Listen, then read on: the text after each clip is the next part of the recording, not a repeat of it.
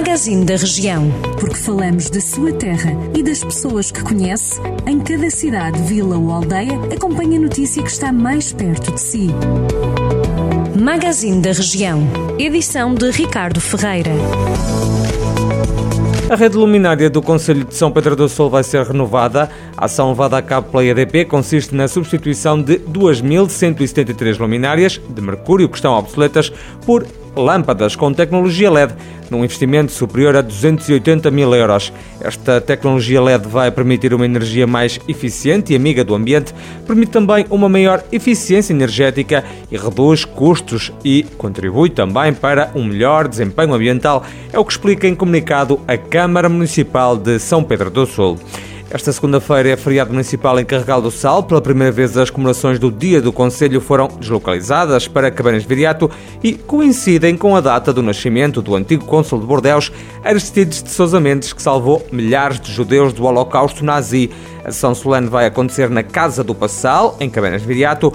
No programa de comemorações faz parte a distinção de empresas do Conselho e a apresentação do livro Lagares e Lagaretas Rupestres no Conselho de Carregal do Sal. Estão previstas outras atividades.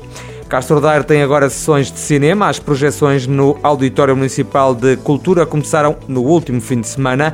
Em comunicado, a autarquia explica que o Conselho, através da Sétima Arte, continua a apostar numa oferta cultural cada vez mais diversificada e que atrai a população para o espaço cultural do auditório, relação fundamental que quer manter e desenvolver no futuro. O município acrescenta ainda que vai haver uma programação regular prometendo diversos géneros cinematográficos e para todas as idades, onde são cumpridas as normas da Direção-Geral de Saúde impostas por causa da pandemia.